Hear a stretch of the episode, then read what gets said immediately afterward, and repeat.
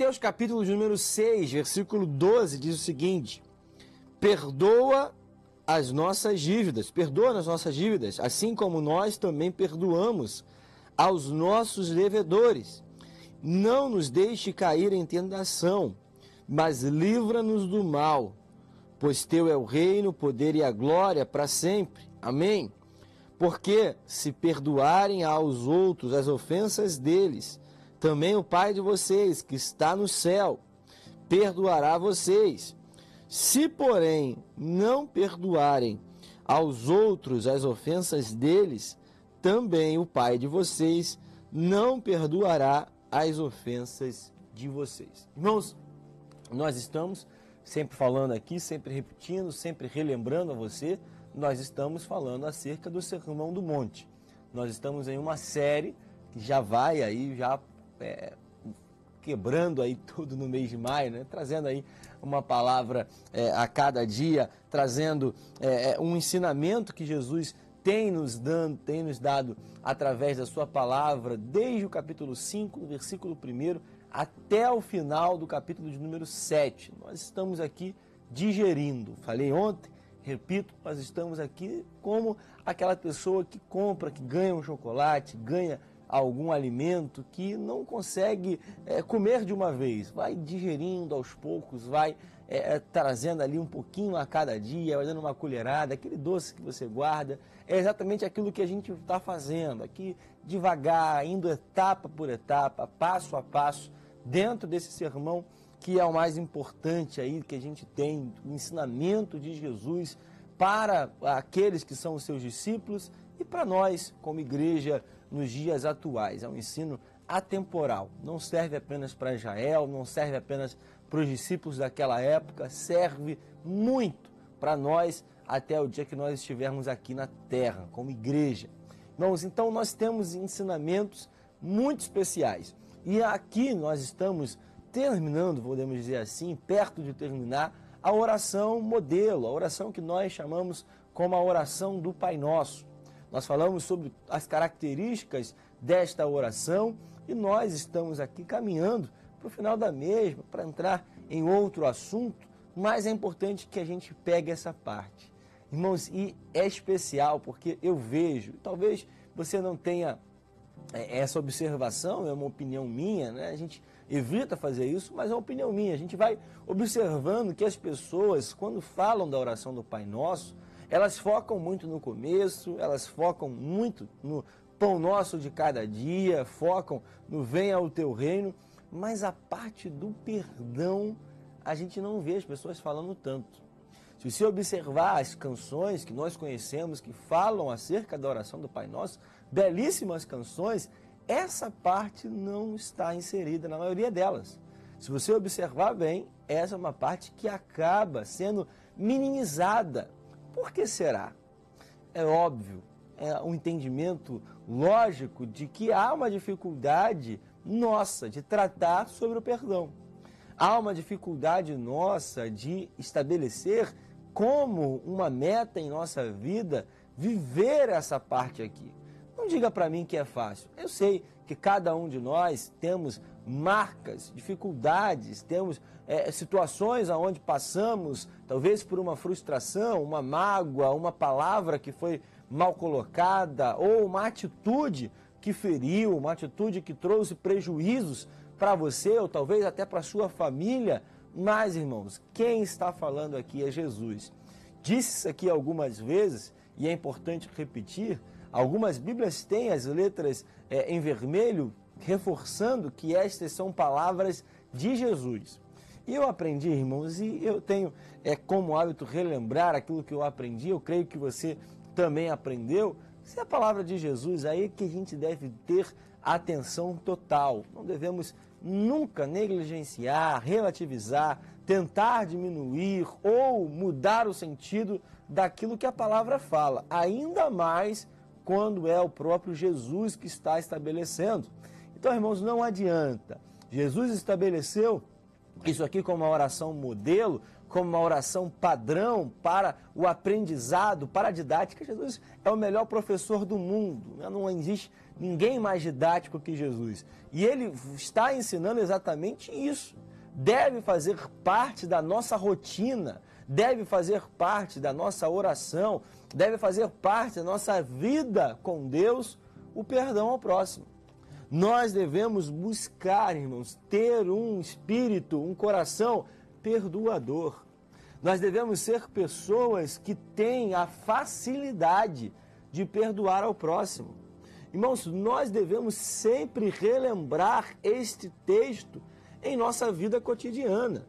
Talvez você esteja do outro lado falando: ah, mas não é fácil, não é simples, é complicado perdoar. Ah, não foi você que passou. A gente sempre tem essas, esses argumentos, né? Você viu que tem, existem situações onde os nossos argumentos para não perdoar são plausíveis, são até bons, fazem total sentido, mas irmãos, nada faz mais sentido do que a palavra.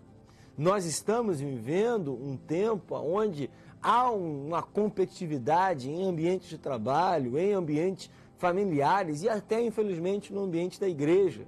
Nós temos observado como as pessoas elas buscam sempre né, o melhor para si em detrimento da próxima pessoa, do próximo.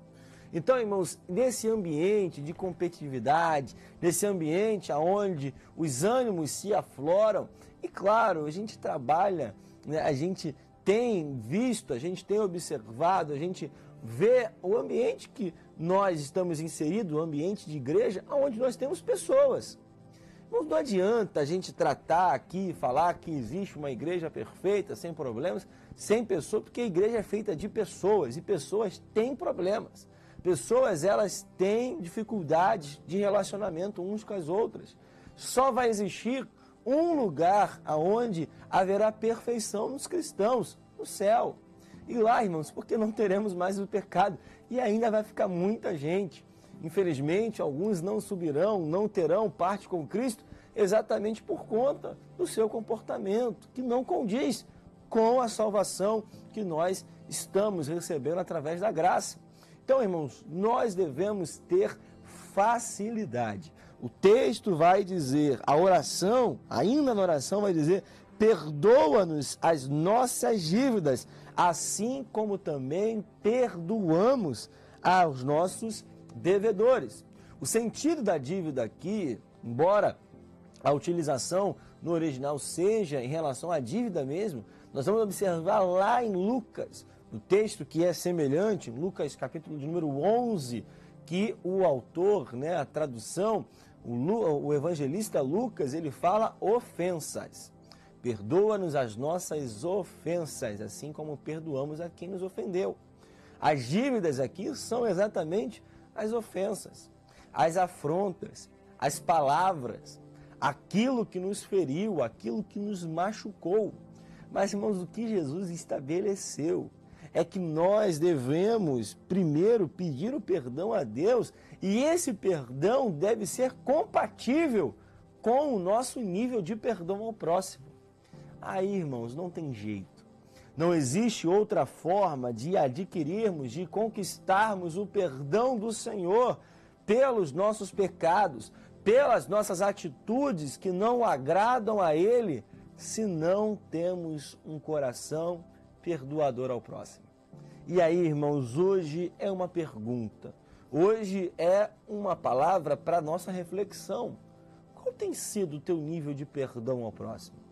Será que você tem vivido uma vida onde tem facilidade de perdoar quem te machuca? De perdoar aquelas pessoas que te fizeram mal, seja no passado ou estão fazendo mal no presente?